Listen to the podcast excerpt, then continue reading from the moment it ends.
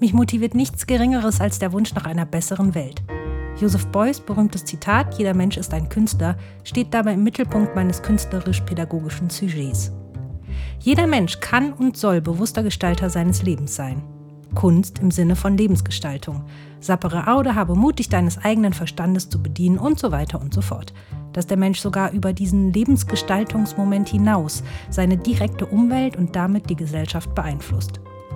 Anstatt sich von gelernten Glaubenssätzen blockieren zu lassen, glaube ich fest daran, dass Menschen mittels Kunst eigene für sie passende Lösungen finden und für sich selbst neue Perspektiven eröffnen jenseits tradierter Denk- und Verhaltensmuster und intrinsisch motiviert oder anders formuliert, wenn Kunst uns bewegt, bewegen wir uns auch. Mein Name ist Birgit Axler-Konitz.